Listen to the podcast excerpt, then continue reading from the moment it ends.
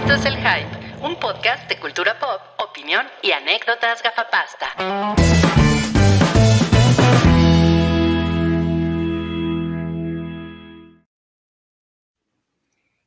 Estamos de vuelta. Sí, pero sí es una foto de Taylor en Cinépolis. Pero como muy diabólica, ¿no? No mames, me encanta. Pues sí, porque es uh, temporada spooky. uh, ahí viene el Mira, Halloween. Ya nos puso Bernardo Rivas que es hora de ir por una Copa Holanda, por supuesto. Eran horribles esas Eran pinches horribles, güey. O sea, todo, todo mal. Eh, o sea, la verdad es que sabían buenas, pero, Pero pero siempre para llegar duras, ¿no? Exacto. O sea, y además la cucharita siempre se doblaba, el vasito en el que venía era súper angosto, entonces tampoco le podías meter la lengua, ¿no? O sea, fracaso. Y además eran muy, eran caras, caras, caras. ¿Eran caras? Eran bien caras. güey, Ah, sí. eso sí no me acuerdo. Sí, no, no. Era, era un fraude la dulcería en los 80. No, y en los 90. Era no, los, eh, los, los siendo. pompons eran Siempre ha sido chidos. y sigue siendo, ¿no? No, los pompons eran chidos. ¿no? No, no, Sam, es que en, lo- en los 80 sí, las palomitas eran, eran miserables, eran unas pinches bolsitas así. No. Como de circo. Son Sí. pues, como las que los gremlins se ponen en las orejas, así. Claro. Son Sí, de sí, esas. sí, horribles, horribles. Un pinche refresquito, era súper caro. Y la Copa Holanda que mencionábamos ahorita. No, que- la Copa Holanda sí me tocó. no, no, O las pasitas. Pas- Las cositas con chocolate, las ruquitas. No mames, e, eso sí era terrible. Oigan, no, pues vamos, vamos a darle a esta segunda parte del episodio 503. y- Oigan, yo quiero mandar a saludar a Yamiao porque sé que es bien fan de Tay Tay y ya se manifestó ahí en el sótano. Ah, y un saludo. Sí, sí es cierto. A ver, ¿dónde está? ¿Dónde está? ¿Dónde está? Ah, sí, ya nos puso aquí. Hola. Sí. Anda, anda, anda faneándole. Anda faneándole, sí. Pues, ¿qué les parece si vamos al no cállate? Porque traemos unas notas bien picantes y candentes. Me encanta, me encanta esta sección.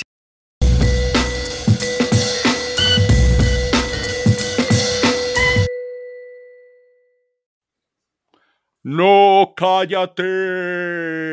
Ahí viene ya. El libro de memorias de Britney en español se va a llamar La mujer que soy y en inglés título original The Woman in Me. La mujer de hoy.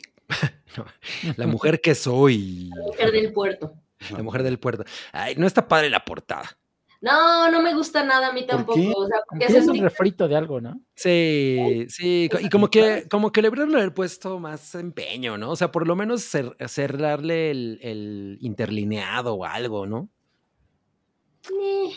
Sí, o sea, de entrada a mí, esta cosa de usar una foto, eh, que es que no sé, ya, ya me voy a poner a, filosofar, pero creo que además refleja como muchas cosas. Pero en muchas de las últimas cosas que ha salido Britney, como de cosas oficiales, reciclan fotos anteriores. En realidad no están tomando muchas cosas ahora. Entonces, eso, eso me, me parece extraño, ¿saben? Cuando salió también su disque rola colaboración con Will.i.am, eh, salía con el promocional y era una foto reciclada. Entonces, también aquí es, o sea, Eh, Que esa canción no estuvo buena, ¿eh? Yo, no, yo, era, yo la esperaba cabrón, porque a mí sí me gusta Scream and Shout and Let It. Pero, pero esta sí me pareció así. ¡duh!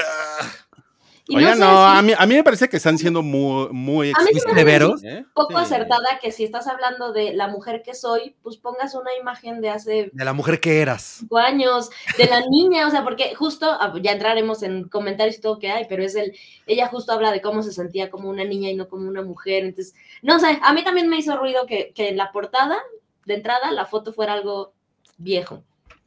Ah, órale, que bueno, no, pues sí, ¿eh? Me salieron bien Salchi califica con esta yo, lo, yo lo que creo es que ella escogió la foto.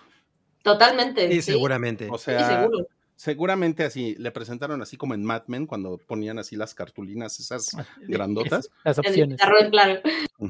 Y le han de haber puesto una foto de hace seis meses y seguro dijo, ay, no me veo vieja. Lo cual está gacho, ¿no? Porque justamente la obra habla de estas cosas, traumas, body shaming y demás. Entonces, la vez que yo, ah, sí, o sea, me vale madre, pero hubiera esperado una foto que reflejara el tema. La mujer que soy, Claro. no sé, Sí, se me hace raro. No, pues, O sea- pues siempre polémica esa Britney, ¿eh? Así es. Hasta con la portada de su libro. Pero, pero se ve muy guapa, o sea, obviamente es una foto en la que se ve muy guapa y, y, y sí me da morbo leer esto, o sea, yo sí, no, no, soy extremadamente fan de Britney como lo soy de Madonna, pero le tengo un tipo de devoción muy especial y, y sí me interesa un chingo todo lo que está pasando en su vida, entonces se me hace que sí, sí me lo voy a leer. Pues miren, ha, ha habido bastante polémica con esto porque pues salieron los, los adelantos exclusivos para medios en Estados Unidos porque eh, pues el libro sale el 24 de octubre a la venta. Ya, ya, casi. Y sí, ya casi. Prácticamente va a salir al mismo tiempo en, en inglés y en un chingo de lenguas, idiomas. Y yo me lo voy a comprar en Esperanto. Creo que sí, creo que sí va a estar. Mira, de hecho, hay una lista, ahorita, ahorita la podemos buscar. La traducción esperanto. Espero que esté bueno en la traducción en esperanto. Esperanto que esté buena la traducción.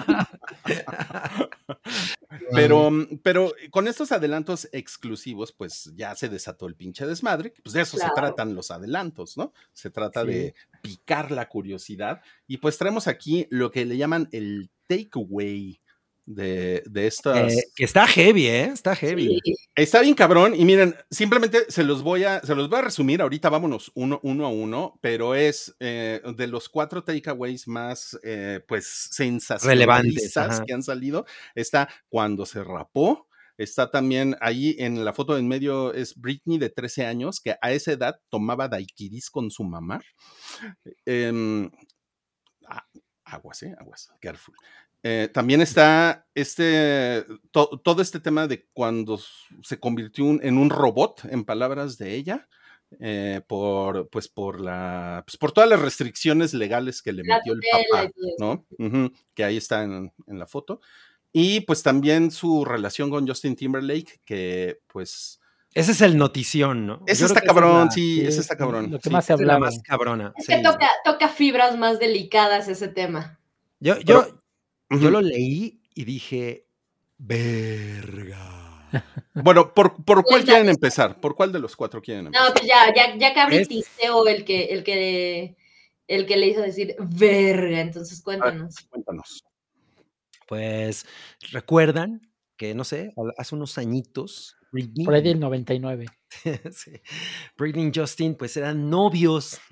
Eran, ¿no? la, eran los eh, sweethearts. Ajá, eran, eran, absolutamente sweethearts. Y además, pues es, era muy sonado todo este pedo de que Britney decía que ella iba a llegar a virgen al, al matrimonio ah, y todas sí, sí. esas. El fenómeno del club de Mickey Mouse. Ajá, ¿no? exacto. Brothers ahora y. Sí, o sea, si, le, si les tocó, lo tienen perfectamente registrado, ¿no? Era, e, era inescapable. Y pues una de las declaraciones de, de, de la, del libro, que yo la verdad no había leído eso antes, o sea, no, no, no, no había enterado de que ella tal cual, obvio, lo dijera, eh, pues resulta que, que, abortó en dos ocasiones durante su relación con Justin Timberlake. Y a, él, a ella le costó muchísimo trabajo porque además como proviene de una familia radicalmente católica, era algo que para ella era una absoluta afrenta. Y pues él decía, no, pues es que estamos muy chavos para tener hijos, ¿no? Estamos o sea, muy chavos para tener hijos, pero sigamos teniendo sexo. Sexo sin condón, ajá, sí. Pero, pero somos Clásico. tan jóvenes que hay que arriesgarnos. Casi católicos. Sí. Y este, y pues no mames, ¿no? O sea, ¿cuántos años tenía ella? Como. Como 19, ¿no? 18. No mames. 18, 19. Entre 17 y 19. Wow. O sea, sí, sí está muy, está muy macabro. O sea, yo sí creo que está muy macabro ese pedo. Pues sí, o sea. Perdón, me, lo, me, lo, perdí. ¿Qué, ¿Qué, es lo macabro? Tampoco no, es que pues... sea una cosa súper ajena, ¿sabes? O sea, estoy segura de que muchísimas mujeres tenemos historias similares, pero lo cabrón aquí justamente es el hecho de como que lo sola que estaba ella, ¿no? Y, Ajá. y que pues pasa eso y el güey le dice que no y, y pero todo el mundo habla de la relación de ellos y luego va de la mano, o sea, como decías, si vivieron el momento con esta madre de que se supone que el güey la cortó por, por mensaje de texto, una madre así, entonces creo que más bien, o sea, por supuesto que ese comentario en, en específico mueve muchas cosas, pero creo que llega como a adornar el, no mames, ya hay que fundar a Justin Timberlake porque era un pendejazo cuando estuvo con Britney Spears. Pero, o sea, y, y creo que algo también que es cagado es que él siempre tuvo esta imagen como de, de, el clean boy, ¿no? O sea, era como... Súper niño bueno, claro. Ajá. Sí, eh, la- una imagen limpia de todo. de todo, totalmente. Como una celebridad de las chidas. Y, y no sí, mames, o sea, todo sentido. Y, sí, sí, sí. y últimamente ha salido como el lado macabrón, ¿no? Sí. de Justin Timberlake. Entonces, pues, sí, es, es- eso está interesante. ¿Y hace cuánto pasaron estas mamadas? ¿Como 20 años? Sí, justo. 3, 24 años. No mames. Entonces, ese es uno de los primeros. Y dice, ella cuenta que pues era algo, como decía Kaori, ¿no? Que, que se sintió devastada a la hora de hacerlo, pero pues sucedió, ¿no? Que el güey le dijo, estamos muy morros, no, no, ni de pedo voy a ser papá. Y que ella, o sea, ella lo que cuenta como en este extracto es el yo feliz de haber tenido un hijo, ¿no? Entonces, Pero, Entonces- pero, pero ella dice que estaba de acuerdo, ¿eh? Sí, En o sea, sí, en el sí la convenció, sí, de que o sea, que la convence, fue algo pero mutuo. es algo que recuerda como con arrepentimiento. O sea, al final es, son cosas que cuando ves a la figura que soy en día, Britney, dices, no mames, desde bien joven se le está pasando de la verga a la pobre mujer. Sí, porque, eh, o sea, creo que ahí interviene este factor de, güey, tenía 19, 20 años y, y en, en un momento de celebridad importante, en una, o sea, en una relación que se trataba de ciertas cosas, era muy mediática, o sea, todo ese pedo y además abortar. Lidiar con esa madre, claro. Sí está cabrón, o sea, no, no mames. me- seas quien seas, yo creo que enfrentarte a ese tipo de situaciones debe ser una cosa bien pinche complicada. Sí, está, está, está muy cabrón. Sí. Pero bueno, ese, ese creo que es de los más eh, fuertes porque además, pues, involucra a otro famoso, ¿no? Entonces siempre Claro. vuelo ese tipo de... Y un famoso que para todo el mundo era, ah, qué, qué chido es ese vato, ¿no? Sí, sí, sí, sí, sí, sí. El Ajá. Justin. El Justin. El Justin chido. El Justin con cabeza de Porque el no chido es el Bieber. Bueno, ¿cuál, cuál otra? Pues miren, a mí la verdad es que esa parte de, de los daiquiris eh, con la mamá, se me hace que sí es un poquito más eh, amarillista de lo que es, porque incluso la frase que ella menciona, o sea, ella lo, lo comenta como... No hemos leído el libro, ¿no? Entonces le estoy hablando del extracto tal cual es lo que hemos visto. Pero este extracto lo menciona eh, como... eh, hubo una como tradición que empezamos a agarrar mi mamá y yo y manejábamos dos horas de no sé dónde, no sé dónde y nos íbamos a tal lugar y pues platicábamos, ¿no? nos echamos unos daiquiris y ella compara esa convive convivencia, literal, esa convivencia con su mamá en los daiquiris y que se la pasaban chido y decía, y era muy diferente cómo lo contrastaba, que aquí viene otro intake también, pero es el, Sí. pues el papá es alcohólico, ¿no? Y siempre ha tenido pedos. Entonces ella cuenta que cuando ella veía tomar a su papá, eh, era muy, ella, ella podía contrastar muy cabrón Claro. porque decía, mi papá tomaba y se ponía triste, se ponía horrible, era una cosa muy, muy fea, y cuando mi mamá y yo lo hacíamos era divertido, platicábamos. Siento que no es tan escandaloso, o sea, no es Drew Barrymore estando borracha a los siete años yendo a los programas, ¿saben? La verdad Ajá, es que no, 13, es, no, es, 14 años- no es en ese sentido, ¿no? Para nada. Aparte no dice que No. se emborrachara nada más, a lo mejor. No, no, no, echaban la ¿no? Sí, sí, sí. O sea, personalmente no creo que eso sea lo cabrón, sino el hecho de que pues desde chica tengas la conciencia de qué cabrón mi papá y cómo bebe y por qué no podría todo estar chingón. Claro, Y claro. alcohólico, ¿no? Y, y, y, pues las madres que ahora sabemos que hizo. Justo, ju- justo creo que eso es lo interesante, porque el, porque el papá se iba, se sumía en la depresión por el alcohol, ¿no? Muy más cabrón. bien, más bien eso es lo que destaca de, de esto. Aunque bueno, pues tener 13 años y tomar alcohol, pues tampoco está Sí, chido, o sea, pero, obvio, pero Pues, tampoco tenía, no. les digo, no es el tema Drew Barrymore, ¿no? pero no es el tema, no es el tema. Yo, y yo creo que, y yo creo que, o sea, yo sí empecé, bebé, bebí a los 13 años. Yo creo que es una edad no bastante regular. En la secundaria empiezas a echar el trago. O sea, es una cosa como muy moralina el decir, pero tu mamá te Claro, tomar". Pero claro, pues la sí. neta es que tampoco es una edad tan rara, ¿sabes? O sea, a lo mejor ya te dejan probar el vinito en la comida familiar a los Como 14. dice Cosner, que, ajá, que, el- que el tío te daba a probar de sus cubas. Ajá, Sí. exacto, exacto. O sea, a Sí, ver, a ver. Justo ese Ver. tema como del alcoholismo del papá creo que es lo que está cabrón. Y pues el otro, ¿no? La clásica y la más famosa de Britney Pelona. A mí me Britney pareció muy Pelona. cagado lo que dijo eso eh, ella al respecto. ¿Lo vieron? No, no, cuenta, cuenta. No, a, mí, a mí lo que me gustó mucho es esta cosa. eh, ella, ella cuenta también como en este resumencito, porque hay una entrevista, ¿no? O sea, no, no es nada más como de, ah, ya se filtraron esto, hubo una entrevista y entonces le faltan ciertas cosas. Y ella comenta que pues, obviamente está muy consciente de lo que sucedió. Y una de las frases que a mí me llamó la atención es, hay miles, poncho mil horas de terapia detrás de este libro, ¿no? O sea, yo he tomado un chingo de terapia y todo para poder escribir este libro y contar ciertas cosas, asimilarlas, etcétera. Y yo creo que es una cosa que según socialmente ya habíamos aceptado o ya lo habíamos visto cuando fue lo de la tutela hace un par de años y Free Britney, etcétera. Y decimos, no mames, qué pinche mierda fuimos como sociedad, como medios, todo lo que sucedía, etcétera. Veíamos estas fotos donde dices, qué cabrón, no puede ni amamantar a su hijo, o sea, venimos de todo este contexto y entonces ella cuenta, este, a los tres ella habría caguamos con los dientes, dice John Z, sí, seguro. Sí, lo creo.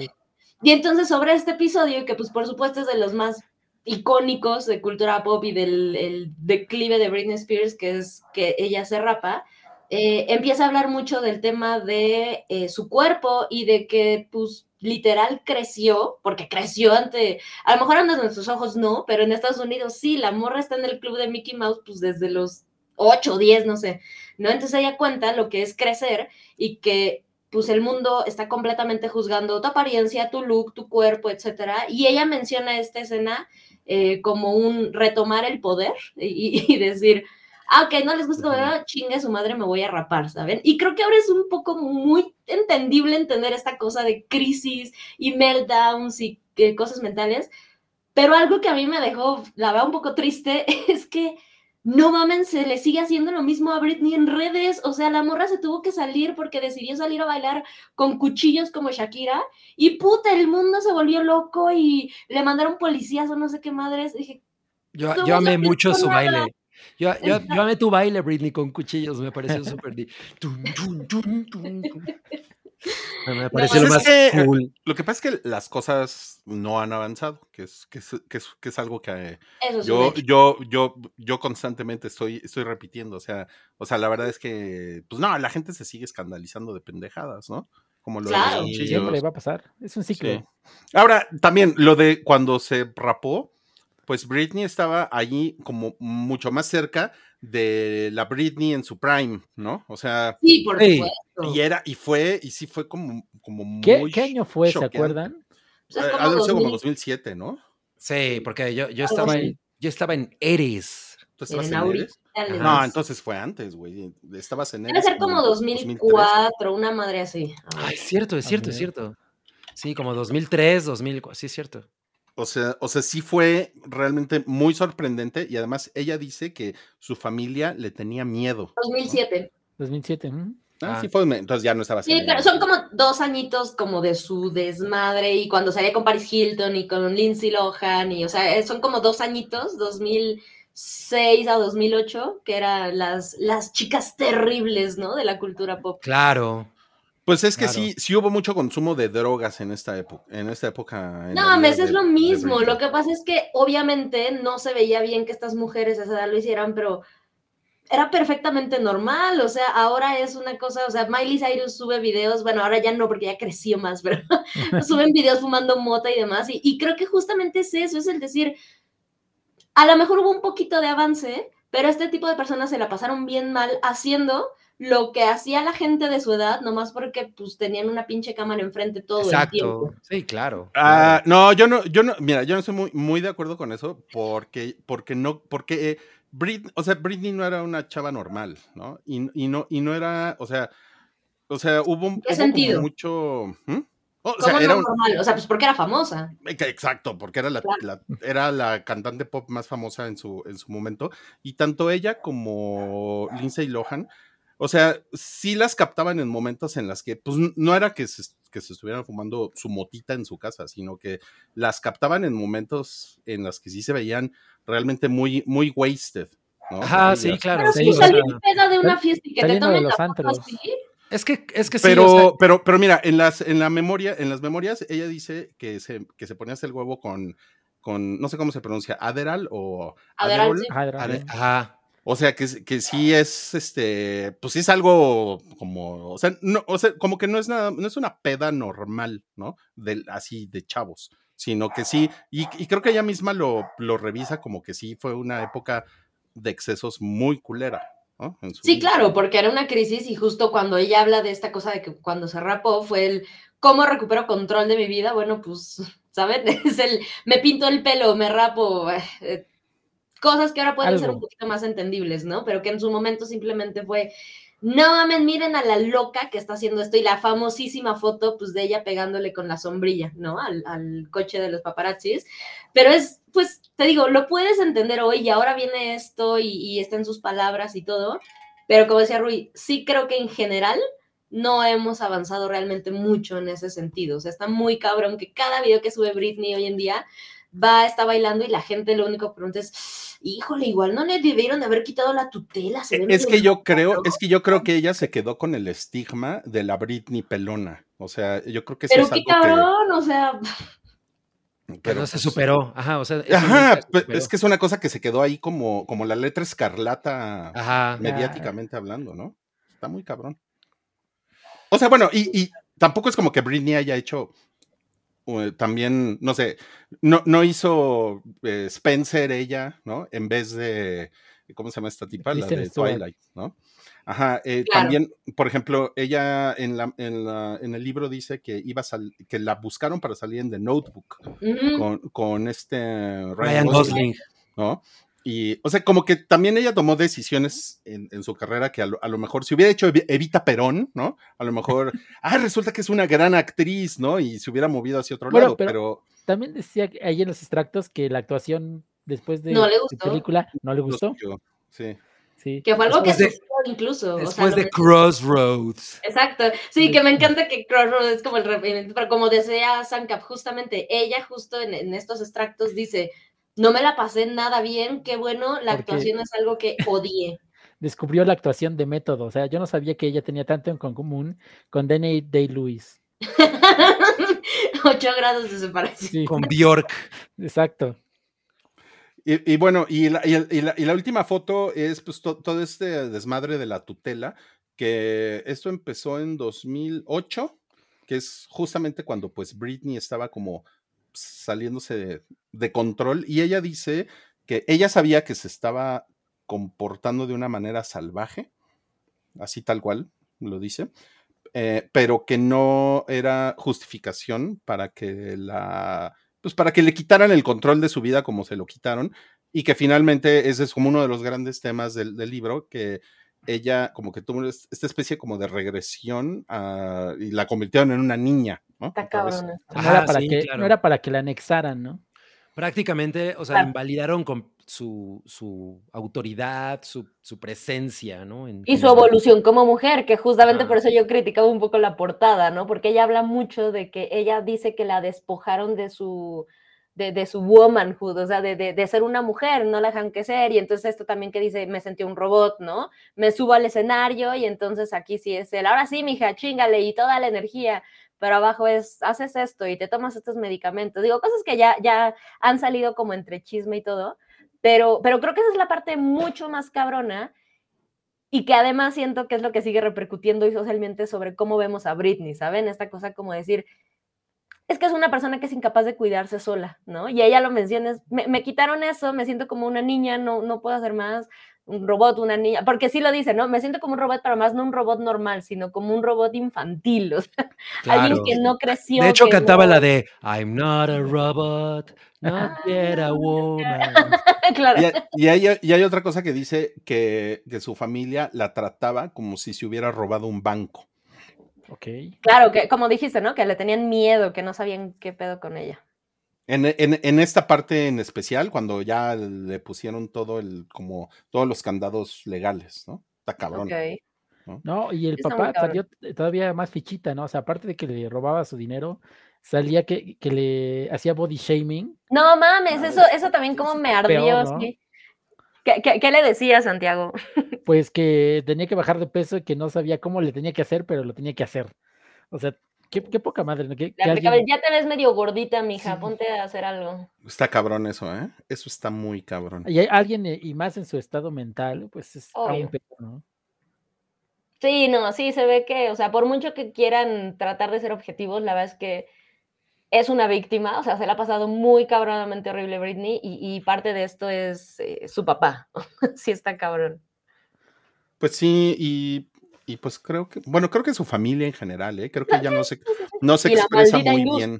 Y la hermana, la hermana también. La hermana, ¿no? O sea, exacto, sí, como que en general también, y ella se ha rodeado de mucha gente así como de, ay, güey, tus amistades, qué pedo, ¿no? O sea, la verdad es que ah.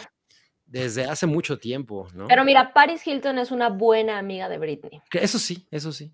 Sobre todo últimamente creo que ha brillado un poco más, ¿no? Sí, pero no sé si lo comentaron, pero yo me acuerdo que les recomendé, las, hablando de las memorias, que les dije que Paris Hilton también iba a sacar su libro y vieron que A24 quiere hacer un proyecto con las memorias de Paris. Estoy muy contenta con eso. Yo creo que estaría, eso está chingón, es, es muy, muy, muy A24 algo así, algo así. Que la dirija Sam Levinson y que como no, Paris Hilton salga The Weeknd. No, por favor, no. The Weeknd como Paris. Como Paris. como, como White Girl, White Chicks. My Wild Weekend in Paris. Qué horror, qué horror. A ver, nos dice aquí Skullenburgs, ¿quién es peor papá? ¿Luisito Rey o el de Britney la pelona? Ay, Yo creo que el de Britney. No, bueno, no, porque Luisito Rey, acuérdense que está el rumor que mató a la mamá de Luis Miguel, entonces eso es una rayita más arriba. Yo creo que, yo creo que están al nivel, o sea, yo creo que, yo creo que el papá de Britney le mató en vida. Sí. ¿Saben quién les gana? El papá de Amy Winehouse. Ah, bueno, sí. No, en, el, en, el, infierno de los papás, ese güey sí está muy abajo. Está, no mames, sí. Sí, sí, no, no, no. No entremos en ese. Hay que hacer un especial para el Día del Padre. Papás. papás, papás horribles. Ah, papás horribles. Muy bien, pues ahí está. Eh, el libro, como les comentábamos, sale el 24 de octubre, por si le quieren echar el ojo, por si pero, yo le voy, a, le voy a poner una portada de biotecnología para que la gente no sepa lo que estoy leyendo en el, autobús. sí, física cuántica. eso, e, eso, es lo que la gente hacía, pero con la TV y novelas. eso es cierto. Sí, es cierto. Así de, la conozca más enfrente y la Playboy adentro. O la, o la, muy interesante, ¿no? la muy interesante. Algarabía. Qué increíble, qué increíble. Pues bueno, ahí nos cuentan si lo leen, si les interesa. Y vamos al siguiente. No, cállate. Ah, me interesa mucho la opinión de Sam, porque hay rumores de que The Office podría regresar. Y además me encanta que esté Sankab aquí porque sé que es el que me puede, sé que Sankab puede hablar mi idioma. Sí. Debatan, por favor, debatan. ¿Cómo te sentiste con esta noticia, mi querido Santiago? Eh, pues mira, es que la, es confusa la información, ¿no? Porque dicen que puede ser un reboot, pero este, me parece que fue eh, Greg Daniels, ajá, el que dijo, bueno, que dijo que la información es, en parte correcta, porque sí, sí ha habido pláticas, nada concreto, pero que no sería un reboot al 100%, sino algo como expandir la historia. Él mencionó especialmente a The Mandalorian, eso me suena más a un spin-off de algunos personajes o que no sé si quieran enfocarse en la misma empresa pero con otros personajes. No sé, es algo confuso, ¿no? O sea, ¿va a ser una oficina de Mandalorians? Tal vez. Mira, yo lo que entendí es, se ve que no tienen ni madres de idea de qué quieren, pero quieren sacar varo de esto porque hoy en día The Office se ha ido consolidando cada vez más como una cosa a cultura, de a nivel cultura pop consagradísima, o sea, ya es así, The Office es una madre perfecta. Y como que creció mucho. Es un imán de suscriptores en servicio de streaming. Así Muy cabrón, lo que, lo que, en su momento fue Friends para Netflix, que creo que Friends ya, ya, ya está out, o sea, ya pinche Friends, qué mal ha envejecido. Pues hace tiempo ya. Sí, The Office justamente, miren, The Office lo pueden ver en HBO, sí. lo pueden ver en Prime, lo pueden ver en Paramount, sí. Eh, y no sé si hay alguna otra. Netflix está todavía. Ay, en Netflix ya lo tienen, ok. Está cabrón. Y si es una cosa que, o sea, yo personalmente, yo, yo, yo le voy a decir, cinco de seis días a la semana trabajo con The Office corriendo así de fondo. Yo es lo último que veo antes de dormir. Un capítulo de The Office. Sí, no, The Office es ¿Diario? Sí, diario. Yo diario. Cabrón. O sea, yo debo de ir como en mi 150 vuelta de la puta serie, sin, sin mentirte. Wow porque es una madre que dejo correr, o sea, y tipo los Simpsons, ¿no? Son cosas que creo que vemos muchos fans, traumadites, que no sabemos diálogos, no sabemos todo. Personalmente yo creo que The Office es una cosa. Yo me acuerdo que hubo hace un par de años eh, una entrevista con Steve Carell, en donde a él le preguntaban, e, esto es eh, incluso prepandemia, pero le preguntaban, pues, ¿qué onda, no? Ya estamos en la era de los reboots, remakes, etcétera. ¿Cómo verías, o sea, antes de todo este desmadre en donde Greg Daniels ya podría entrar? Greg Daniels es la persona que adaptó este la serie para, para Estados Unidos, ¿no? Porque esta madre, pues, es de... Es Inglaterra. Ajá, es, es, él es inglés. Él está involucrado, bueno, él estuvo involucrado también en esto, pero eh, eh, el creador, como el showrunner, pues es Greg Daniels, ¿no? Ese güey se trajo. Y Greg Daniels, pues si ustedes conocen un poquito de tele, el güey es un amo y señor de la producción y, etcétera, ¿no? En televisión americana. Entonces, me acuerdo que hubo hace un par de años donde le preguntaban a Steve Carell tal cual, ¿no? O sea, como su papel de Michael es, oye, ¿y qué onda de Office y no sé qué? Y él eh, decía claramente como de, esa madre ya quedó, ¿no? O sea, sería imposible hacer un programa hoy en día porque él hablaba como de una cosa de ofenderíamos a todo mundo y no sería tan cagado, algo así, pero como mucho más aterrizado, ¿no? O sea, lo, lo dijo bien. Pero la verdad es que yo creo que The Office, justamente eso a lo que mucha gente le tiene miedo, creo que es lo que está muy pinche vigente para que pueda seguir vivo. O sea, como para que pueda encontrar una refrescada, porque al final tienes un jefe pendejísimo que, o sea, no... nunca van a faltar. exacto, y creo que en esta época en donde habemos tantas personas distintas conviviendo en un montón de lugares. O sea, me imagino un jefe como Michael Scott en una oficina en donde tenga a una persona no binaria. o sea, porque aquí el tema con Oscar, que es homosexual, por ejemplo, no mames, es un gran episodio. Es uno de los grandes episodios cuando Michael saca del closet a Oscar.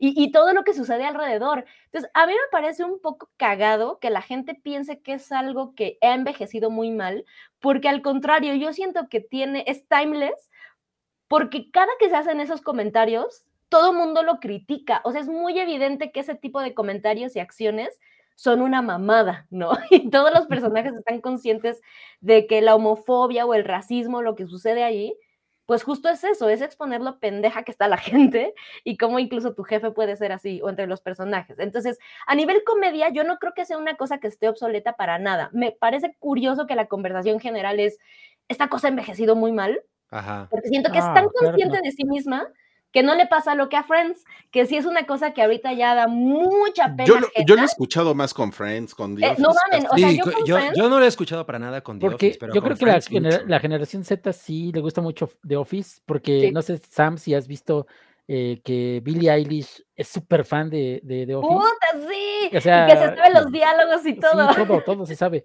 O sea, es algo que yo digo que no ha envejecido mal, o sea, para nada sí es incómodo de ver, pero ese es el chiste, que sea incómodo. O sea, eso es parte de la conversación. Le acabas de dar exactamente al clavo, mi querido. Ese es el punto. Esa serie es cringe, es un festival de cringe y de incomodidad en que todo el tiempo estás viendo y diciendo, oh, oh, no debieron de haber dicho eso, ¿no? Pero lo estás viendo en la televisión. Y sí, me acuerdo mucho de esta entrevista. Es, eh, creo que justo eh, con Rain Wilson, ¿no? Se, entrevista a Billie Eilish. Y le hace preguntas así súper clavadas y le responde todas. Sí, está cabrona. Y miren, yo les iba a contar justamente, yo tengo una prima de 21 años, 22, y ella le entró justo como en la pandemia a The Office. Obviamente, pues yo soy una, o sea, yo me la paso recomendándosela a todo mundo. No es que yo acosara con, a mi prima con tienes que ver esta madre, pero pues yo se lo recomiendo a todo el mundo. Entonces, le entra la serie. Hoy en día, no mamen, es una cosa que, que me encanta que ya ella tiene como estos chistes o inside jokes que dices como de, no mames, eso es como de Michael. Y cuando intenté hacer eso con Friends, llegó un momento en que le dije, olvida mi recomendación, le dije, ya no le entres. Le dije, no veas Friends, no, olvídalo. No, porque en cosa de dos años para mí Friends se fue al diablo muy cabrón con cómo envejeció. Pero The Office me parece algo bien interesante. Ahora, mi punto es, ya lo que voy es, creo que lo que estaría cagado con The Office es hacer lo que lo vio nacer, que es, creció en Inglaterra como una madre muy propia de ahí, de su fuerza de trabajo, de sus oficinas, de su dinámica. Y una de las cosas exitosísimas que se logró, me, encanta que además cuando lees mucho de The Office le llaman como el, el pequeño programa que pudo. porque nadie le apostaba nada. O sea, no mames, la cantidad de gente que le cerró las puertas a The Office cuando estos güeyes querían traerlo es impresionante. ya sé que las había hablado, pero es que estamos, eh, he estado leyendo el librito también y es muy cagado cómo fue una serie que hoy en día es tan popular, pero le costó un chingo de trabajo. Pudo no ¿Este haber visto el aire. Exacto, te amo. Obviamente. Entonces, ahí hay muchísimas anécdotas de lo difícil. A ver, otra vez, otra vez. Muéstrelo, muéstrelo, muéstrelo. Cómprenselo, está bien padre. Sí, eh, cómprenlo. ¿Es de Jordi Rosado? Claro, él, escribe un ensayo antes de que, del, inicio. pero bueno, el chiste es que si conocen todo esto, pues The Office nace como un producto de Ricky Gervais completamente eh, inglés, se lo traen, a la gente aquí en Estados Unidos le da pavor porque además estábamos viviendo esta época post-Friends en donde todos los putos programas querían parecerse a Friends y, hay una cosa muy horrible en sitcom en esos años, como en los principios de los 2000 y creo que el éxito de The Office es que cuando se lo trajeron acá, nomás dejaron como el ADN y entonces se convierte en una oficina gringa completamente, ¿saben? Hay personajes que se emulan y demás, pero la verdad es que la cosa de Michael versus el personaje de Ricky Gervais es una cosa abismalmente distinta, aunque en ADN son muy parecidos. Y hace poco me enteré que hay versiones, por ejemplo, creo que en India. Yo pensé, creo que lo chingón de The Office y que estaría muy cabrón pues es que empiezan a hacer una madre como tipo lo que hace Netflix, que va regionalizando sus producciones. A lo mejor estaría mucho más cabrón que ver un spin-off o un remake, porque creo que lo que vimos de la oficina gringa ya está chido. Estoy segura que podría funcionar. Yo a nivel fan les diría, no quiero ver un reboot, no quiero ver un remake de The Office, pero estaría muy feliz, aunque con miedo. no mames, imagínense que Prime produjera un The Office mexicano bien hecho ¿sabes? Con un jefe que dices, güey, todo mundo conocemos un pendejo así. Ay, eso está cabrón, eso está cabrón. Es, lo que pasa con The Office es que además es, quienes somos fans y demás, es, tenemos un Dwight en la oficina, tenemos un pinche Andy en la oficina, o sea, todos hemos conocido un Mike, eso es lo que está cagado. oye, Sam, pero si lo hiciera Prime sería como como Godines contra, ¿cómo se llama? Contra Mi Reyes. Reyes. no me lo toques porque yo soy fan de esa saga porque ya hay tres. O sea, o sea ¿crees que sería un, un, heredero de las glorias de The Office? No mames. Es que creo que bien hecho, la verdad es que es algo que pudiera funcionar. O sea, lo que empezó a hacer todo el equipo de Backdoor, no sé si ustedes ubiquen esta madre, y después tenemos cosas como el Teniente Harina y demás. Claro. Se termina corrompiendo porque pinche tele mexicana es una basura de negocio y demás, pero la verdad es que sí hay talento. O sea, lo que estos güeyes de Backdoor empezaban a hacer a nivel comedia, eh, se sentía muy chingón. Entonces, la verdad es que yo tendría la esperanza de que pudiera ver eh, la Office, sí, no mames, se podría llamar la Office, de que pudiera ver esta cosa de, ah, vamos a hacer The Office, si queremos vender y seguir sacando varo de esto, eh, busquen en YouTube, hay por ahí unos videitos, hay uno muy famoso que es como el de la escena del incendio, donde Dwight provoca un incendio, que es uno de, los, de las escenas más épicas. Y les digo, perdón porque no me acuerdo bien de qué país, pero no sé si es India o es una cosa así. Y está el remake de esa escena. Y la es que eso es muy cagado, porque entonces ves ahora una oficina de estos güeyes y ves a la gente distinta. O sea, creo que es el valor de The Office. En resumen, me valdría madres un reboot, un spin o algo, porque creo que está muy viciada la tele como que para, para que fuera algo chingón, pero creo que es algo muy vigente que podría seguir funcionando, a lo mejor regionalizándolo. Ok, ok. No, pues interesante, ¿eh? Interesante. Yo nada más lo escuchaba así de... Mm". Es que no eres mm. fan de The Office. No, no, o sea, sé que Santiago y yo podríamos hablar cinco horas seguidas de The Office probablemente. Con referencia. Que hagan, el especial de cinco horas de The Office. Para el episodio 600. Sí, ahora, esa es la otra cosa. Por ahí había un comentario más, o sea, nada más retomando como esta, esta toda entrevista con Greg Daniels, donde este güey termina diciendo el sí, pero no, no sabemos, ¿no? O sea, porque ese es el resumen. Dijeron, güey, va a haber algo y es el no, pero si algún día hay algo, yo les aviso, pero no está descartado lo platicamos. Pero cuando hablan de esta cosa como de regresar al cast, por ejemplo, yo no sé cómo te sentiste, ahí fue donde a mí me rompió porque dije, uno, Steve Carell ya dijo que no, Steve Carell se salió mucho antes de, bueno, dos años antes de que la serie acabara, y pues, o sea, ponía por ahí ya me ¿no? Un, un, este spin-off de Dwight y todo. La vez que hacia las últimas temporadas, por ejemplo, la serie se enfoca mucho en Dwight y, y ves que como que el onda spin-off no funciona. Entonces, esta cosa incluso de la plática de regresar al cast original me parece terrible. O sea, creo que si va a haber un nuevo sí, no, no, tendría que ser otra cosa diferente. No tendría que ser cast. Una nueva generación de comediantes. The Office, la nueva generación. Plantaron algo así en las últimas temporadas también. Hay, había unos este, nuevos empleados. Jóvenes, Exacto, y nunca eh, funcionó. Es que estaba este, el hijo de Magneto, ¿cómo se llama? Se me fue olvidó. Sí. Ah, este, Evan Peters, ¿era? Evan Peters, gracias. Evan sí. Peters. O sea, por ahí podría ser. Exacto. Podría. Sí, mira, hay un The Office Chile justo, o sea, creo que ese podría ser el camino si quieren revivirlo, pero no me parece una idea chingona hacer un, un reboot, remake, lo que sea. No gringo. Ok, bueno, pues le, va, le, vamos a poner atención a ver si, si The Office regresa o si toman las ideas de Sam, ¿no? Y empiezan Yo a sé hacer... que sí, estoy muy en contacto con Greg Daniels. abren, que le. Tengo Muy bien. confianza. Muy bien, muy bien, muy bien. Esperemos que no pase, que no pase lo de Breaking Bad en Colombia. No. Con Walter Blanco. no mames. Todo puede suceder. Eso, bueno, sí. Larga historia, larga historia del hype. eh, pero bueno, no vamos a hablar de eso ahorita. Más bien, tenemos aquí unos superchats. Dice Gusville, quiero mi horóscopo, por favor, soy Virgo. Ay, no mames, Virgo. Virgo, los astros llaman tu nombre. V-I-R-G-O. Virgo. Le pides al Ser Supremo abdomen de lavadero, pero más bien te dejará glúteos de piletas y todos así. Conocerás al amor de tu vida durante un semáforo en rojo, pero su relación no podrá ser porque lo vas a bajar de los pantalones de tu parabrisas y le gritarás, te dije que noche, verga. Acabas de gastar 14 mil pesos en zapatos, joyería y una figura inflable de William Levy por un pedido de internet, pero me temo que no te llegará. Se lo van a robar. Tu rastrillo de la suerte es Gillette porque don't want a short dick, man.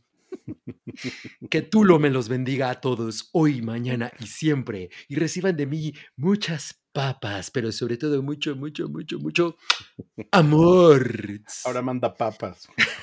Le encanta recibir papas.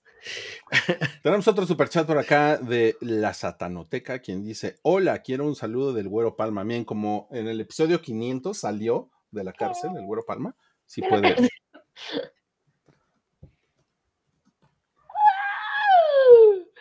Un saludo.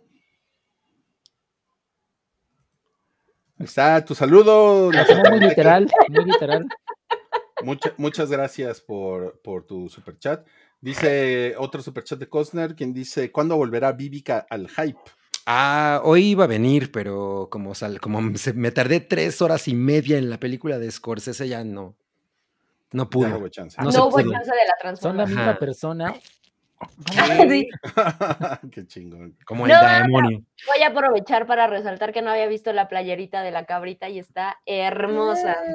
Son unas chicas que van a pedir calaverita. Muy bonita, Mm, muy gra- bonita.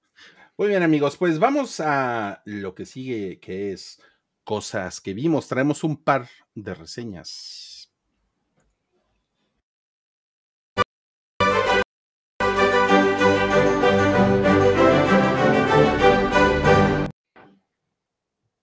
No mames, estuvo muy raro.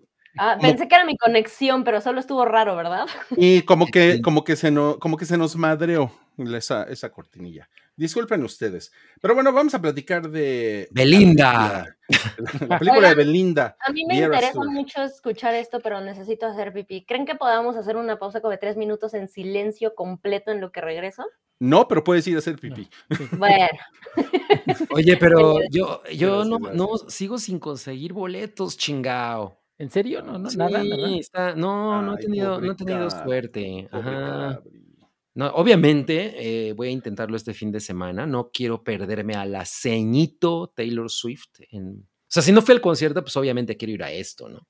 Al- al menos- creo que mucha gente lo tomó de esa forma, con esa actitud, ¿no? Sí, exacto. Mira, ya no fui al concierto, pero la puedo ir a ver en mi cine favorito. Pero mira, el que sí la vio fue Santiago. Y ho- hoy se llama Santipolito Swifty.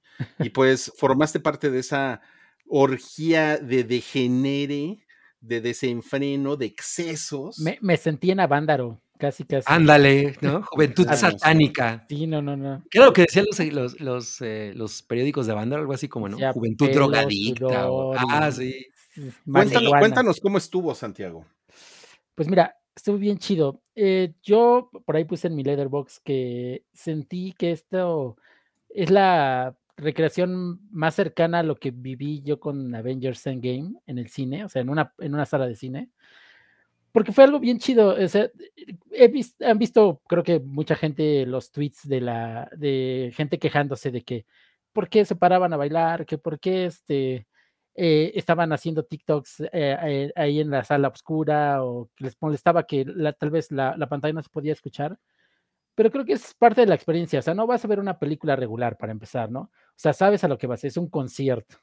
No es un documental del concierto, no hay escenas este, backstage o cómo prepararon la gira. No, no, no, no.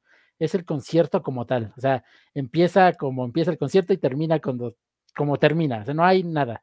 Lo único diferente son unas cuatro o cinco canciones que quitaron, de ahí en fuera es todo el concierto. Tiene unas este, escenitas ahí eh, por ahí entre, así como anunciando las, las eras, unas cortinillas que hicieron con efectos especiales que se ven bastante padres, pero de ahí en fuera es la experiencia del concierto. Ah, pensé que había una toma de ella en el, haciendo del baño. Mm, no, no es ese tipo de filme. Tiene que ser familiar. No, sí, y bueno, yo creo que también depende de tu sala, pero en la sala que yo estaba fue una fiesta total desde un inicio. O sea, todo el mundo gritando, todo el mundo coreando, este, cantando, o sea, haciendo este, las pausas exactas cuando hay silencios, eh, los aplausos, todo. O sea, todo, por eso les digo que era como ver eh, Avengers. La gente se emocionaba en los mismos momentos, la, la gente gritaba en los mismos momentos, todo emocionaba. O sea, hay, cosas muy cagadas porque no sé si se enteraron que hubo, había un bailarín muy guapo que le, apodaron el Chayán. Sí. Cada, vez que salía ese güey en pantalla, la gente gritaba como loca, así, te lo juro. Ya, ya sabes, para los 50 súper cagados, todo, todo estuvo así, este, muy feliz. Eh, yo no me la pasé nada mal, me la pasé muy chido sí hubo el aquelarre en ciertas canciones, gente se bajaba así, este, todas las niñas corriendo con En Willow, en Willow, Santi. Sí, exacto. Este, eh, eh, creo que la, la, era más coreada fue la de 1989, es donde la gente en todas las canciones jamás se sentó. Entonces, este, y digo, eh, creo que es algo bastante, depende de la gente con la que te toque, pero a mí me tocó gente bien organizada, jamás te tapaban la pantalla, todo era abajo en los pasillos donde no, no estorbaban. Y sí recomiendo, si no fueron al concierto, ¿no? Este, o si no fueron, vayan, vayan a verlo, es algo bastante chido. es decir, más, si les gusta Taylor Swift en cualquier aspecto. O sea, si eres hombre, pues vas a ver su cara en pantalla grande tres horas y media, que a eso no se lo. O sea, es una gran experiencia. Y la música. ¿Cuánto dura? Tres horas y media. No, tres horas. tres horas dura. Ya, poquito, poquito menos que los asesinos es un chingo, ¿eh? Se pueden echar el día entero en el cine viendo a Scorsese y luego a Taylor Swift. Exacto. Yo, hice algo así, pero con Old Boy. Entonces, este, hace casi seis horas en el cine, pero bueno, estuvo bastante chido. Digo, sí la recomiendo. O sea, es un algo de cultura pop que tienen que vivir. El, y el sonido estaba muy cabrón, eso me gustó mucho. Y también la dirección es bastante sencilla, no hay nada impresionante pero sí, todo, todo, este, cabrías lo posible por conseguir boletos. Te lo, no te lo se me, hace, se me hace que voy a sacrificar una gallina para, para liberar espacio. No digas esas cosas. Oye, sí, de, de, cubito Maggie. Ajá, sí. Ay, sí. Sí es, sí es como un, un, un, año muy, muy peculiar para, el, para las salas de cine, porque pues tuvimos el Barbenheimer, que fue algo, pues realmente es algo nuevo, que, sucedió. Y ahora esto, que pues va a ser una de las películas más taquilleras. En Estados Unidos fue asquerosamente taquillera. Creo que tampoco estuvo tan asquerosa la taquilla como se esperaba. Te regalan esto en la entrada del cine. Ah, qué bonito. Y, ah, y padre. Y aquí pues todavía no, a ver, a ver, ponlo ahí, ponlo ahí. Todavía no sabemos cuál es la, cuál es la, taquilla, pero, o sea, este desmadre como ritual de la gente, cómo se, los cinepolitos que fueron como un personaje. Los cinepolitos, yo fui muy fan de los cinepolitos entrándole al desmadre. ah, mira, ahí está la foto justo, sí. Sí, sí, sí. Pero ¿qué, qué, qué opinan ustedes de, pues, de las quejas? Como de, están rompiendo la etiqueta de las. Yo, yo, yo justamente eso le iba a preguntar a Santi. O sea, yo sé que Santi se la pasó muy bien.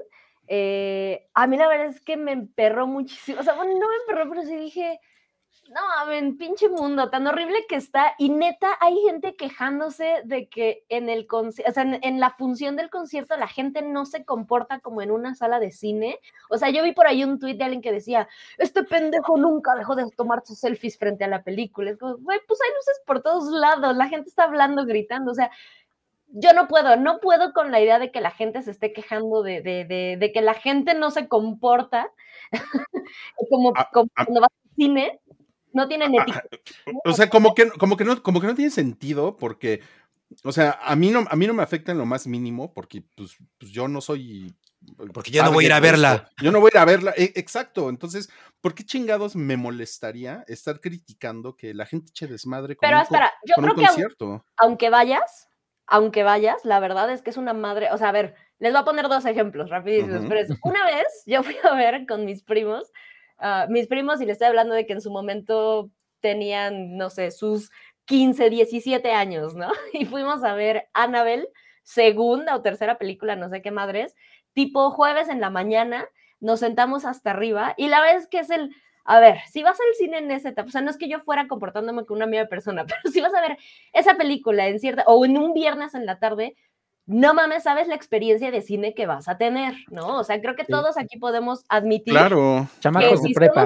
o sea, yo me considero mamoncita para ir al cine para ciertas cosas, ¿no? En otras, sin pedo, me puedo meter en un domingo a ver Minions y decir, güey, había chingos de niños, pero pues a eso vine. Pues es como cuando, es como cuando salió Twilight, que e, también es, lo que te voy a decir, era un desmadre. son como ese tipo de ejemplos. Entonces, una cosa como Annabelle de ese eh, tipo. y yo me acuerdo, yo no sé si a ustedes les tocó, pero yo fui como a ocho funciones distintas de cuando pusieron en los cines eh, la gira de 360 de YouTube.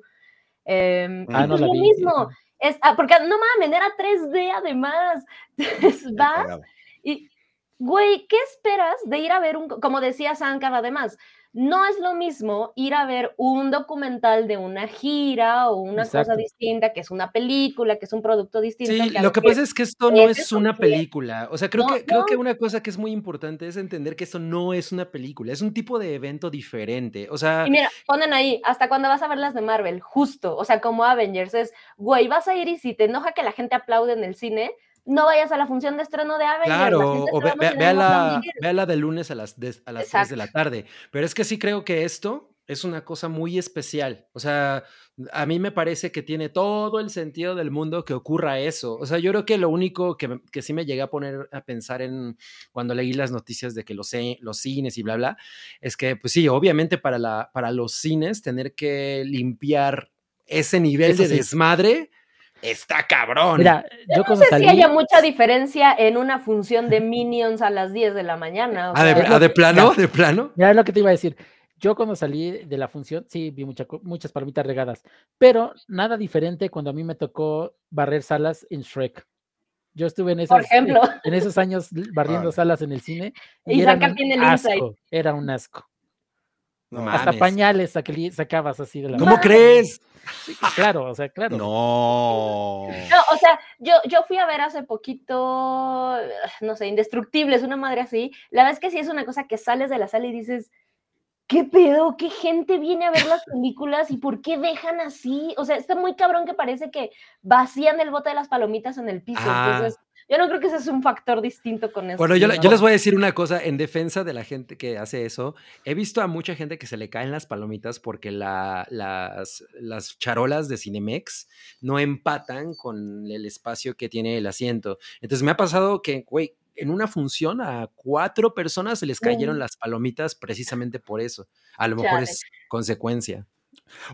oigan, y lo, lo, otro que se estuvo reportando, pero pues por usuarios, no sé, no sé qué tan real sea, es que cuando la gente, en algunas salas, cuando la gente se paraba, les, les paraban la, proyección. Eso estaba leyendo ahorita en el O les bajaban el volumen. Eso, es horrible. Yo lo, yo lo vi en, en X, antes Twitter, esos, esos comentarios. eso, no, eso no había yo escuchado, ¿eh?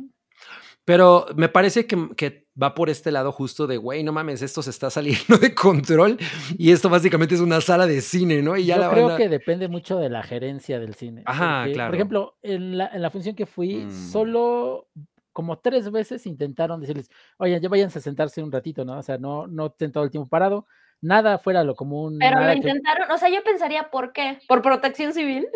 Pues no sé, pero pues, es interesante porque yo sí me puse a pensar que podría, que podría llegar a, o sea, derivar en problemas con protección civil. Es una pesadilla para protección civil. Sí, yo sí creo. Bueno, sí, sí, sí, es, si estorbas en los pasillos, sí es una, es una sanción, ¿no? O sea, si tiembla, pues está cabrón, ¿no? Ajá. Sí, o, si alguien le prende fuego a algo, o sea, ve tú a saber qué, ¿no? O sea, e, en una situación de la tal... que la salga mal. Claro, o sea, en una situación de tal efervescencia, pues cualquier si ya, Si ya empiezan a quemar al cinepolito, pues tal vez, ¿no? Ya dices, no, como, pues, como, a Nicolas Cage en The Witcher. Ahora, ahora sí, hay, sí hay un factor que a lo mejor sí deberíamos de considerar, que es la, los de la sala de al lado. ¿No? Porque si de por sí ya hay, mm, está el ruido, bueno, el sonido fuerte de la película y además 200 personas desquiciadas cantando. Mira, justo Cintia Becerra puso un comentario. Exacto, sí. sí. Sí, a ver, léanlo, léanlo. Dice Cintia, llegando al podcast, saliendo de Killers of Flower Moon en Guadalajara, corazoncito y casi casi del concierto de Taylor Swift porque se escuchaba con ganas en la sala de Cinépolis. Ah, ya entendí, o sea, se escuchaba mientras ella estaba viendo Killers of mira, incluso Eso, es, eso está culero, ¿eh? Alcanzas a escuchar esas madres en otras salas. Entonces, claro. sí debe de ser una cosa incómoda. Sí, sí. Yo creo que ahí, ahí, sí debería haber un poco más de estrategia al programar, ¿no? Pones el, así el de Taylor hasta la sala más al fondo y al lado una de acción ruidosa ya. Sí, claro, claro. Y le subes todo el volumen. Sí. sí, pero si te lo ponen junto a, a, Scorsese, como que si dices, chale, me rompió un poquito la vibra. En 1910 estoy escuchando una canción de Taylor Swift. No, no, no cuadra. Take it off.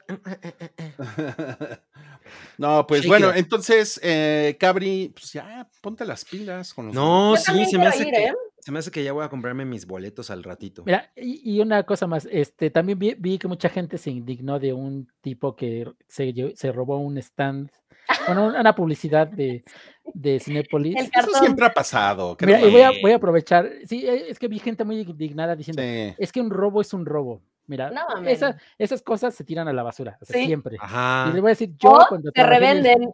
se revenden. Yo cuando trabajé en el cine, ¿se acuerdan de cuando salió el de Hitchhiker Guide. De, de Galaxy. Sí, el que estaba salía, salía el monito. Salía apuntando así. Un amigo y yo nos lo robamos porque estaba padre. En el cine, la, gerencia lo empezó a buscar. Decía, ¿quién se lo robó? Y ya nosotros, como broma, agarramos inspiración de Amelie y llevamos el monito por diferentes partes de la ciudad y, fotos, y la poníamos ahí en la oficina de la gerencia. ¡Qué chingón! ¡Qué chingón! eso no es un robo, es reciclar basura. Eh, sí, yo, yo, una vez la vez que me robé de una parada de camión un póster de Darth Vader de episodio 3. Pero rompiste la parada del. o sea, estaba abierto, estaba abierto. Estaba abierto el. Sí. No, yo, yo sí me llevé varios, varios pósters de cine, pero porque me los dieron. Yo la verdad es que, miren, mi resumen de todo esto, la verdad es que me parece muy cagado. O sea, a mí me gusta mucho Taylor Swift. No me atrevería a, llamarme Swifty porque la verdad es que he, visto el nivel de fan y es, no, me gustan mucho y, y, de todos sus discos tengo muchas rolas que me gustan, play, etcétera. Pero esta cosa me queda muy claro que alcanza otro nivel de fan. Y yo la verdad es que pienso, está bien chingón, hay una vibra muy cagada en el fandom, o sea, no, no se siente una cosa como hostil como pasa a veces con los armies, etcétera. Eh, güeyes, dejen que la gente disfrute, o sea, esta mamada de ir a, quejarte porque en el cine las Swifties están bailando, etcétera, me parece una reverenda estupidez. Está muy pendejo. Sí, yo creo que está muy Es muy idiota. Es un concierto y, la gente que dice, yo estoy hasta la madre de ver a esta güera por todos lados. Es, güey, pues lo mismo. O sea, podrías estar hasta la madre de ver también a Scorsese. Y aparte, esto no, va, esto no, va, a cambiar la etiqueta en el cine, no. Nada más Para nada. Una, ocasión especial y ya.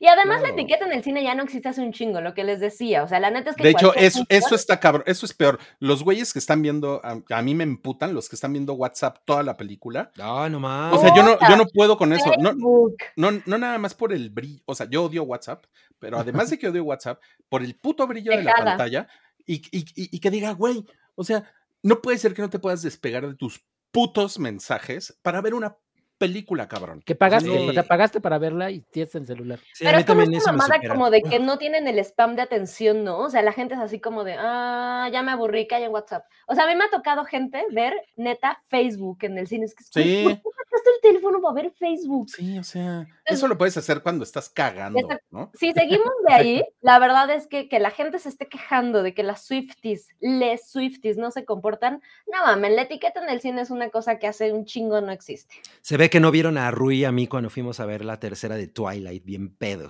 Qué chingón. No mames, nos, nos iban a madrear las Sí. Porque estabas muy, estabas muy mal, cabrito. Estaba, sí, no mames, me estaba metiendo en problemas. O sea, sí le estaba gritando a la pantalla así de, güey, la chingona es Alice, güey.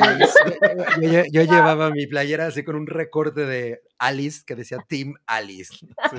Por cierto, el domingo tenemos un fracasarama de Twilight.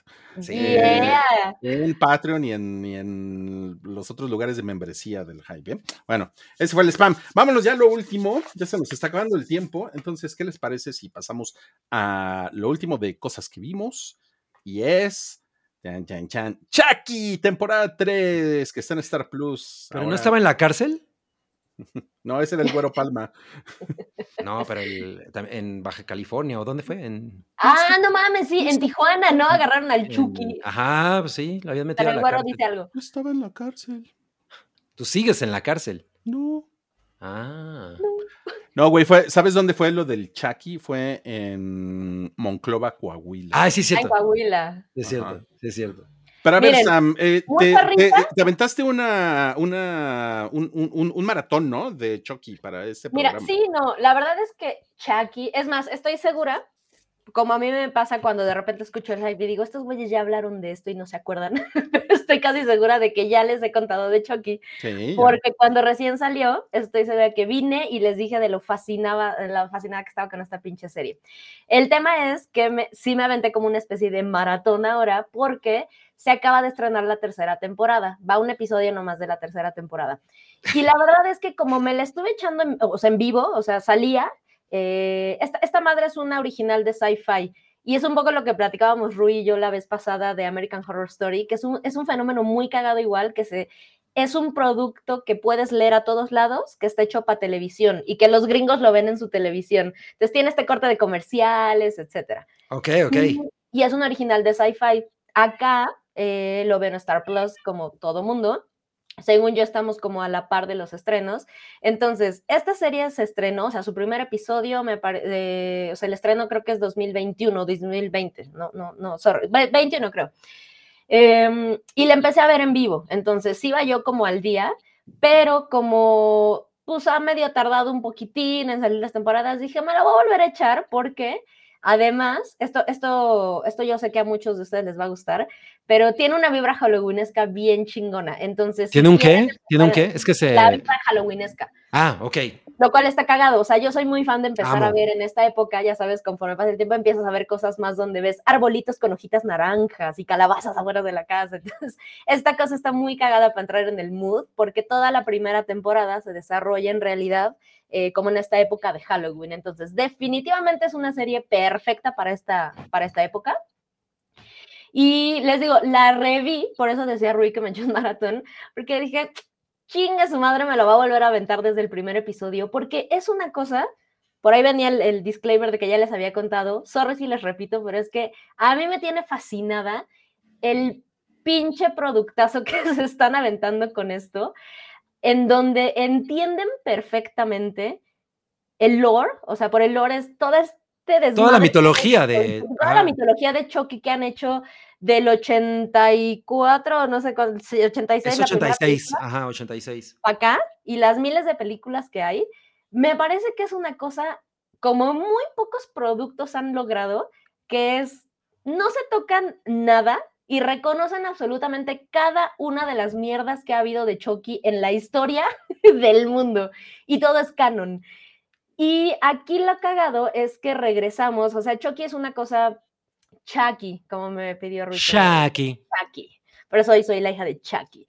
Pero bueno, es una cosa tipo, ya saben, eh, es un personaje muy icónico, terror ochentero, tipo Jason, Freddy Krueger, etc. La onda con, con Chucky es que creo que solía sentirse como un comparado con estos güeyes, ya saben, de, la liga fantástica de los monstruos de la cultura pop. El, slasher fantástico. Exactamente. Chucky queda un poco más abajo porque se siente un poco más infantil, o sea, las películas se enfocan en esto, ¿no? Y, conforme va envejeciendo, es este comentario como decir, no mamen, pues pateas al muñeco y ya, ¿no? O sea, como que la gente le cuesta trabajo conforme creces creerte la onda del muñeco asesino, aunque Annabelle tuvo un chingo de éxito. O sea, sí, pero, también, o sea, se te avienta una rata y pues sí te da miedo. Exacto, es lo que te voy a decir. es como cuando vuela la cucaracha. Ajá, exacto, es como de no mames, o sea, imagínate un muñeco, ¿no? Justamente por allí iba. Mira, todo lo que le pusiste porque por allá iba. No les, o sea, esta es una serie que le digo, ya va en su tercera temporada. La tercera temporada, que es la última, tiene un episodio nada más. No, no he visto, según yo se estrena el viernes, entonces probablemente mañana ya haya dos episodios. Eh, pero bueno, yo lo que les quería decir es, es, es, una serie que tiene mucho que ver con los fans, o sea, respeta muchísimo el, el, el tema de si eres fan de esta madre, pero además de esta época y lo que les decía, súper honesta con esta cosa de decir, ¿cómo le podemos llegar a una generación en el 2021, que es la primera temporada, con una mamada como el muñeco que dices, güey, no me la voy a creer, ¿no? Entonces, son tan conscientes que durante la serie vas viendo cositas así, en donde medio te lo explican, ¿no? O sea, hay una en donde tienes a, a, Chucky así, literal, con su cuchillo encima de un güey, es un morro, eh, trata de matarlo, y el güey así se está tratando de defender, y sí le dice como de, güey, qué vergas, ¿por qué eres tan fuerte? Y le dice, ya sé, nadie se lo espera, ¿verdad? no puede quitárselo de encima. Y les decía, no les quiero platicar realmente mucho como de la trama, porque estoy bien segura que por alguna razón es una serie que no tiene el éxito que debería de tener. Eso, eso me parece muy raro, porque he aquí mi declaración. Siento que es lo que Stranger Things la gente cree que es, o lo que los güeyes de. Stranger Things quisieron lograr hacer. Esta madre sí lo logra muy cabrón. Y, y sí te creo muy cabrón, porque yo recuerdo que vi los dos, tres primeros episodios y dije, no mames, esto está poca madre. O sea, como que pensé, eh, tiene, tiene este fenómeno de. Nunca hubiera imaginado que de algo tan lame pudiera haber salido algo tan chingón. O sea, como que eh, tiene ese tema. Y ya no la seguí viendo porque pendeje, pero, pero sí, efectivamente. Mira, yo te diría que la puedes retomar porque te digo, tiene una vibra halloweenesca muy chido, sobre todo la Es el momento, ¿no? Está súper bien, sí, porque toda la primera temporada se desarrolla en esa época, ¿no? Entonces, Chucky, Halloween, calabazas, cositas bonitas. Entonces, esto está muy chingón. No les quiero contar realmente de qué va la historia, les repito, porque creo que nadie la ha visto. Entonces, me encantaría más bien que es, éntrenle. Me, atrevería a decir que un chingo de la gente que está aquí no la ha visto. Entonces, no les quiero decir mucho cómo, cómo va avanzando la tercera temporada, ni mucho menos. Éntrenle a ver la primera.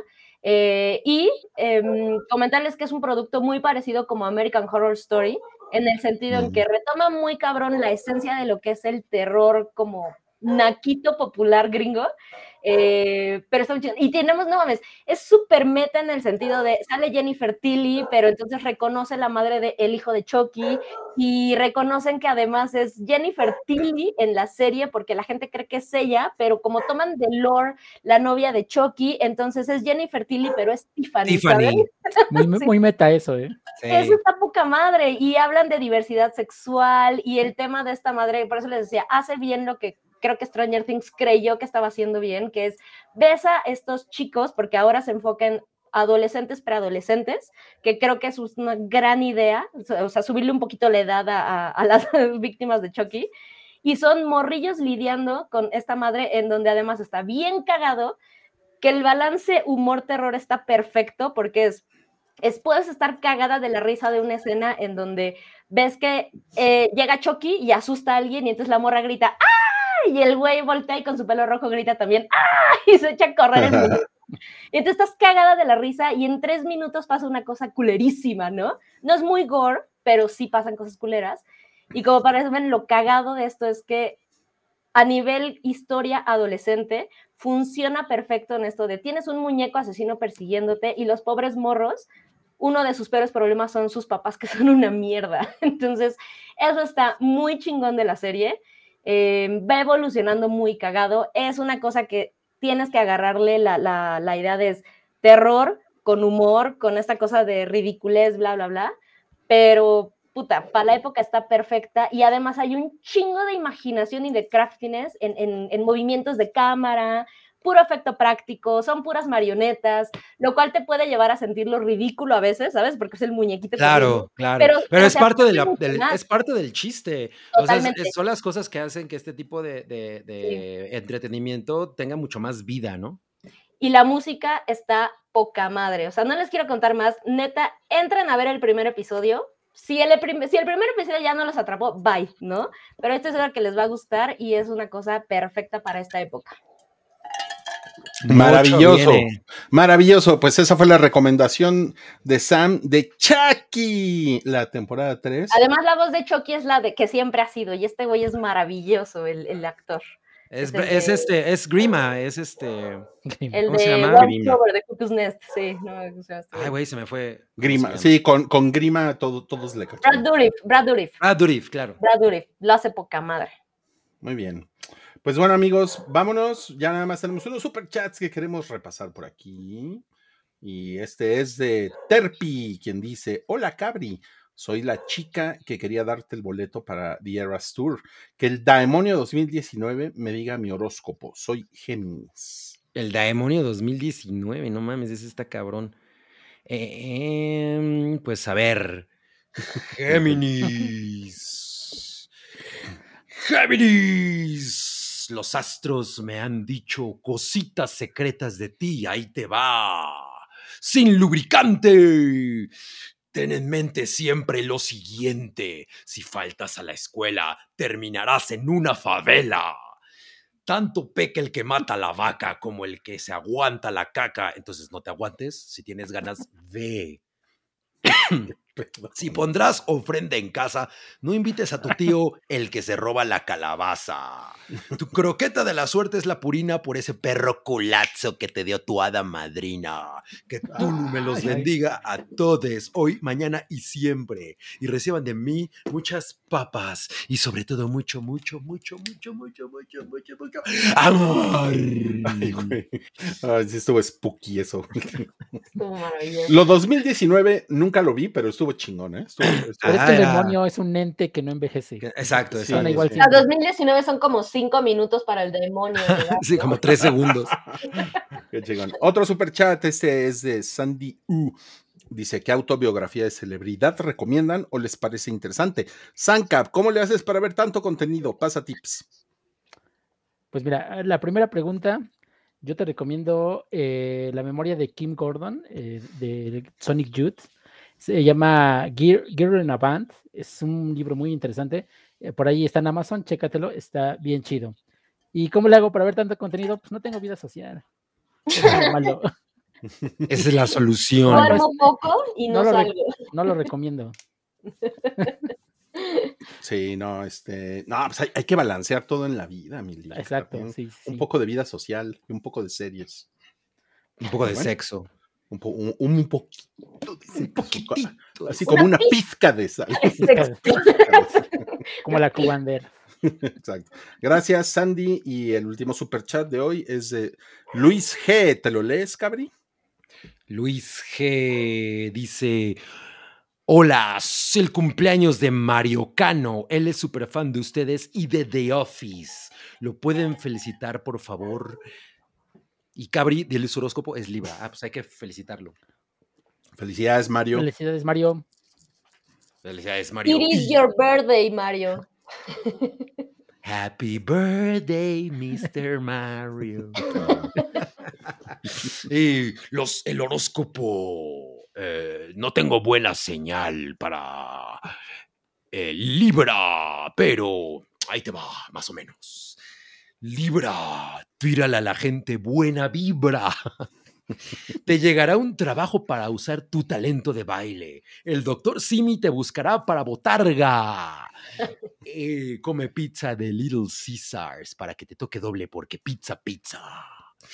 Eh, tu videocentro de la suerte es Blockbuster. Porque ya va a regresar. Bueno, eso me dijeron. Y que Tulu me los bendiga a todos, hoy, mañana y siempre, y reciban de mí muchas papas, pero sobre todo, todo, todo, mucho amor. No mames, ese, el videocentro de la suerte es como tu cuca de la suerte es Pepsi. además, además, como que ya está todo mezclado, Walter Mercado, el de es, ya muy difícil. me está pasando lo que a, me está pasando lo que a Marvel, ¿no? Ya no estoy, ya no estoy controlando el pedo. yo, sigo siendo fan, no te preocupes. Como que, la fase 4 de los. es un desvergue, Es un desmadre. Ay, güey. Oigan, pues muchas gracias, amigos, por conectarse esta noche. A todos los que estuvieron en vivo, gracias por ver este episodio. Nos ayuda mucho que le pongan un like, que se lo compartan a, alguna persona cercana, a su otro significativo también, puede claro. O, alguien que les caiga muy bien y que le y mándenle algo así como bien tramposo de me gusta mucho tu humor, creo que tienes un humor muy inteligente, por eso te recomiendo este. La manipulación. Oye, Ruiz, mira, quiero que, quiero que aproveches para hacer el comercial rápido, pero es que Farkis puso, me acabo de unir al Patreon, ¿hay algún podcast del archivo que hayan hablado de experiencias paranormales? Cuéntale cuál. Pues fíjate que puedes buscar en huevo pochado. Ahí, ahí, ahí seguramente hay historias, pero tanto así como experiencias paranormales, fíjate. El año pasado tuvimos un especial que debe andar por ahí en YouTube, ¿no? Anda en YouTube, el especial Spooky. Ajá. De hecho, ya lo pegamos todo en, un, en un megalodón de tres horas, que también se lo, se lo pueden aventar por ahí. Ah, por ahí, por ahí búscalo, ese está bien bueno. ¿eh? Sí, estoy de acuerdo, estoy de acuerdo. Pero muchas muchas gracias por la pregunta. Gracias. Y pues bueno, amigos, nos vemos la próxima semana, 26 de octubre, para el High 504.